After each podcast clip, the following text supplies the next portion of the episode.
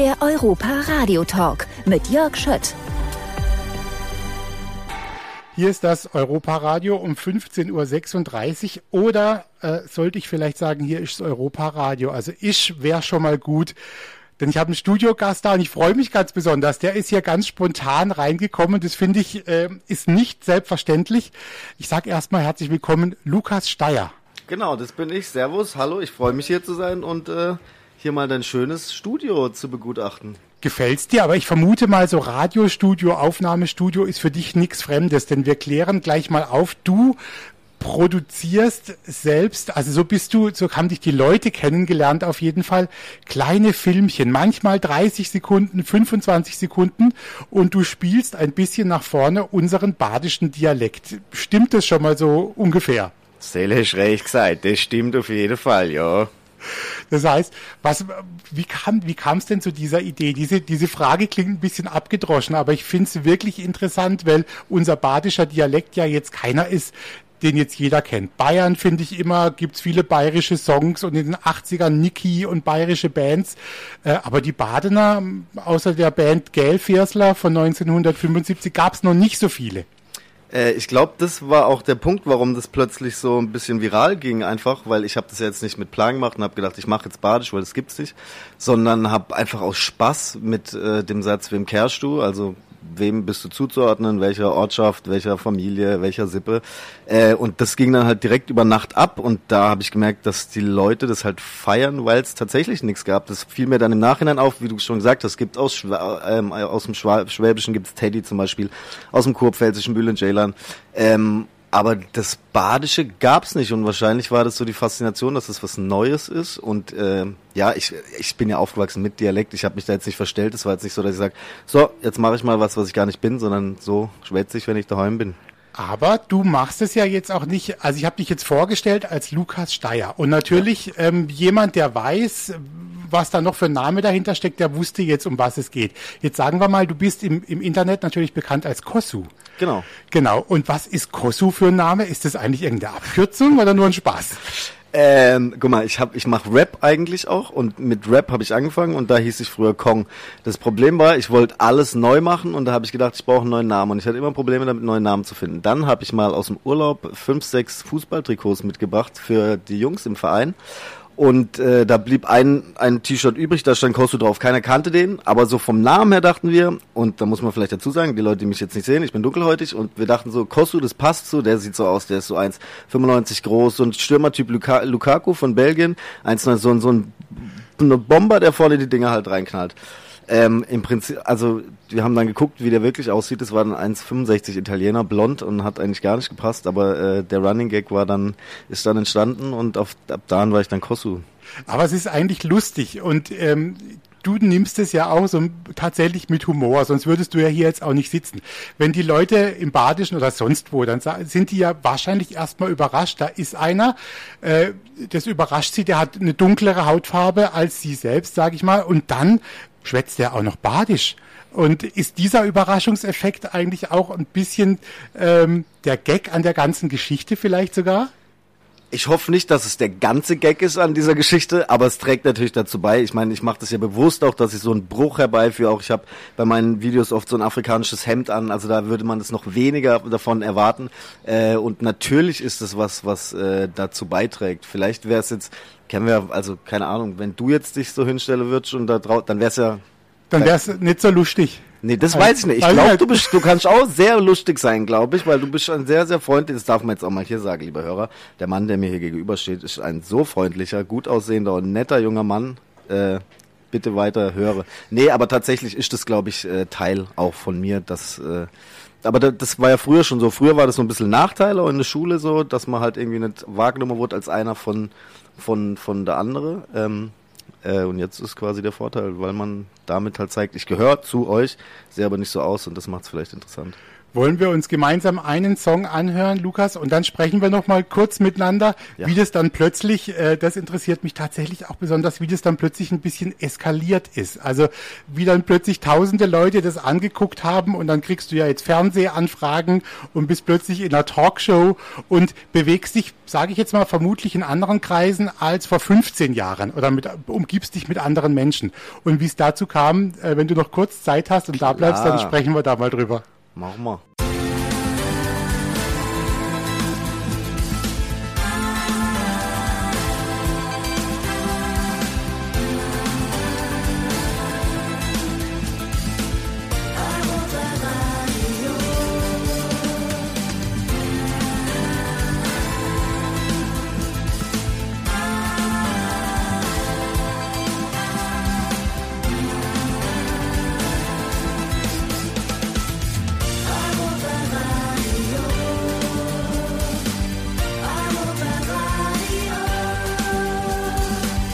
ist das Europaradio. Und bei uns zu Gast ist heute Kossu, den viele natürlich irgendwo aus dem Internet kennen. Äh, kannst du mit diesem Begriff Internetphänomen was anfangen oder findest du der ein bisschen zu schräg, um das zu beschreiben, auch vielleicht was du machst? Äh, müsste ich drüber nachdenken, aber also es gibt ja viele Wörter, auch so Influencer und so, damit identifiziere ich mich irgendwie noch gar nicht so richtig, weil ich selber einfach nur mache, was mir Spaß macht. Aber Phänomen hört sich eigentlich ganz gut an, glaube ich. Ein Phänomen ist ja manchmal was, was einfach so passiert und äh, was vielleicht was Neues ist. Ja. Und das war es bei dir ja eigentlich schon, ne? Ja.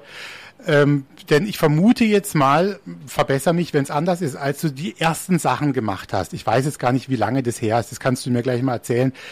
War doch vollkommen unklar, dass mal irgendwie im Jahr 2021, Anfang Juli, du in der NDR Talkshow sitzt. Tatsächlich, ja. Es fing an im äh, Ende, äh, Ende Februar diesen Jahres. Ähm, und da ging halt bei mir auch relativ wenig, was Kunst anging, weil man halt irgendwie Lockdown hatte, man konnte nirgends hin und da ähm, war wenig los und dass ich da jetzt oder solche Sachen jetzt machen darf, da hätte ich auch nie mit gerechnet. Ähm, und wie gesagt, es war halt alles ein Zufall. Also ich habe aus Spaß einfach mal ein Video hochgeladen und äh, dann über Nacht hat sich das so verbreitet, weil du vorhin gefragt hast. Ich glaube, da hatten wir es vorhin auch schon drüber, so der Katalysator von dem Ganzen war WhatsApp. Ähm, weil das plötzlich durch ganz viele WhatsApp-Gruppen ging und die Leute sich das halt rumgeschickt haben, sodass halt auch sag ich mal, die Generation, die vielleicht jetzt kein Instagram und TikTok benutzt, äh, das auch mitgekriegt hat. Und ähm, ja, und dann trotzdem halt auch noch in Instagram und TikTok und so ging es dann. Wie unterschiedlich, äh, Lukas, sind denn die Reaktionen, die da kommen? Also wir sprechen jetzt drüber und finden das auch lustig und äh, sind Leute draußen, die sprechen dich vielleicht auch an und sagen, das habe ich schon gesehen und sowas. Das ist die eine Seite. Gibt es eigentlich auch eine andere Seite oder hast du das Gefühl, es ist alles nur watteweich und alles positiv, was auf dich zukommt?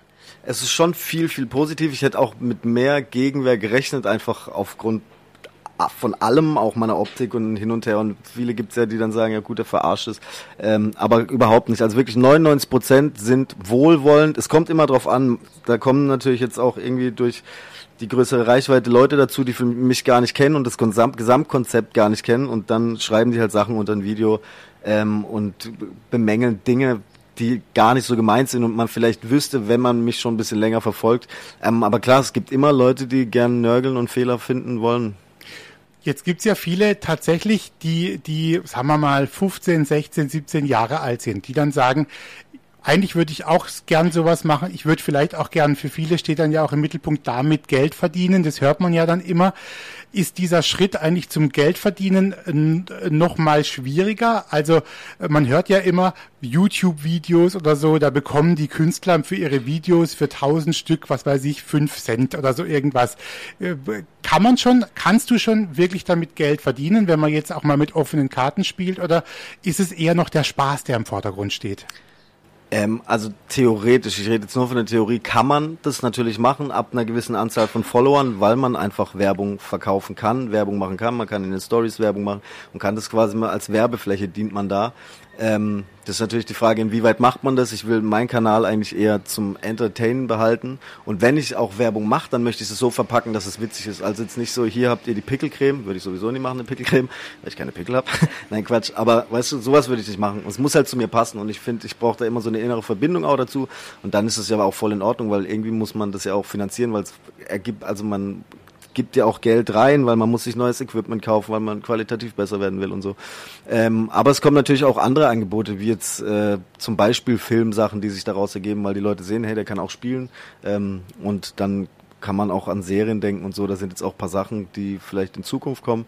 Ähm, also man kann, je nachdem, wie man es anstellt, auf jeden Fall davon leben. Ist dir das manchmal noch ähm, geheuer, sage ich mal, was hier jetzt gerade alles passiert? Oder musst du dich manchmal wirklich, man sagt so nochmal zwicken und sagen, okay, das ist jetzt irgendwie eine, eine abgefahrene Situation, dass ich jetzt heute Abend hier sitze und vor 15 Jahren war ich halt noch im Haslach im Kinzigtal und habe halt was anderes gemacht, kickt. Fußball gespielt, was man so macht. Also manchmal muss ich mich, was heißt zwicken, also manchmal ist schon so, dass man denkt, echt jetzt, ist es so schnell, weil es halt alles so schnell auch kam, passiert auf der anderen Seite von innen betrachtet sieht man das immer gar nicht so krass wie von außen betrachtet, weil man halt in diesem Leben gerade lebt und einfach die Sachen macht. Und äh, von außen kriegt man meistens nur die schönen und guten Sachen mit. Ähm, deswegen, und so ein bisschen kannte ich das Leben ja schon, weil ich war ja irgendwie vier, fünf, sechs Jahre mit Bülent Jailer mit Kristall auf Tour, war auch bei dem schon in der Fernsehshow als Sidekick. Ähm, also so ein bisschen kannte ich die Szene auch. Das hat mir wahrscheinlich auch geholfen, jetzt, äh, dass ich da jetzt nicht komplett ins kalte Wasser falle und denke, was ist denn hier los? Auch Kristall selber, der mir da mega viel hilft und mich da unterstützt, auch mit Ratentat zur Seite steht. Ähm, deswegen hatte ich da, glaube ich, direkt ein gutes Umfeld dafür. Aber trotzdem ist es so ein bisschen surreal, dass auf einmal man erkannt wird. Das stimmt schon, ja. Sind denn äh, das vielleicht auch noch zum Ende jetzt, sind da jetzt auch schon Freundschaften entstanden? Also wenn du jetzt sagst, Bülent Ceylan und, und Kristall, sind es Freunde geworden oder ist es auch immer alles noch eine, ja, so eine Mischung aus geschäftlicher Beziehung und, und man profit, also im positiven Sinn, man profitiert auch voneinander vielleicht. Wie würdest du es einordnen? Es gibt solche und solche. Also mit Kristall muss ich sagen, das ist jetzt mittlerweile einer meiner besten Freunde. Also wir verbringen auch sehr, sehr viel Zeit miteinander, auch während der Show, äh, schlafen ab und an auch im selben Bett und äh, also sind sehr eng und äh, haben da ein tiefes Verhältnis. Äh, mit Özcan Kosa, vielleicht kennst du ihn auch, das ist auch ein Comedian aus dem Schwäbischen. Äh, mit dem habe ich jetzt auch eine Freundschaft. Aber natürlich muss man gucken und jeder hat natürlich seine eigene Sache. Ich glaube, eine Freundschaft kann auch erst so richtig entstehen, wenn man halt viel Zeit miteinander verbringt. Und die hatte ich jetzt zum Beispiel mit Chris, hatten wir da sehr viel Zeit miteinander verbracht. Und da würde ich schon sagen, das funktioniert auf jeden Fall, weil man ja grundsätzlich auch äh, ähnliche, ähnliche äh, Dinge macht und sich halt darüber auch dann austauschen kann. Also ich merke schon, du hast auch noch bei dir ist der, der Spaß an der Sache irgendwie ja noch nicht verloren gegangen. Das ist, äh, du brennst schon noch so ein bisschen dafür, oder? Voll, weil ich es kommt jeden Tag tatsächlich was Neues. Ich freue mich mit, früher hat man sich so, man hat's gehasst, wenn eine Mail reinkam, weil es irgendwie immer was Negatives war. Heute freue ich mich, weil irgendwie immer dann wieder vielleicht eine Anfrage kommt oder irgendwas, was irgendwie Spaß machen könnte. Und es ist alles Neue, sauge ich gern auf, weil irgendwann kommt man ja auch im Leben in so einen Trott rein, wo man oftmals dasselbe macht und es wird dann so ein bisschen langweilig. Aber jetzt passiert halt gerade so viel und das macht's halt so spannend und äh, äh, ja, und wenn man dann halt quasi noch mit dem, was man liebt, so ein bisschen vorankommen kann und vielleicht irgendwann davon richtig leben kann, dann wäre das doch das Schönste, was es gibt. Letzte Frage. Wo sollen wir hingehen, wenn wir einen schönen Ausflug machen wollen im Schwarzwald? Gib uns noch einen Tipp mit, du als Schwarzwälder. Also ich weiß nicht, aber es gibt da diesen Europapark. So war es nicht gemeint, aber im Kinzigtal, denke ich mal, nee, ist es überall schön, es oder? Es ist sehr schön. Also wenn man Ausflugsziel möchte, dann bitte auf den Uhrenkopf in Haslach. Da hat man wirklich, wenn man da oben steht, also den Blick bis auf die Vogesen in die eine Richtung und halt so den ganzen Schwarzwald oder das Kinzigtal und mehrere Täler halt vor sich.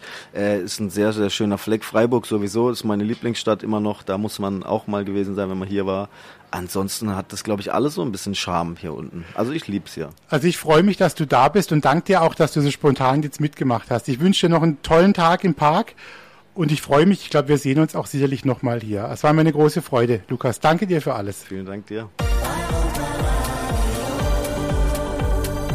Der Europa Radio Podcast mit Tanja Schiffers und Jörg Schött.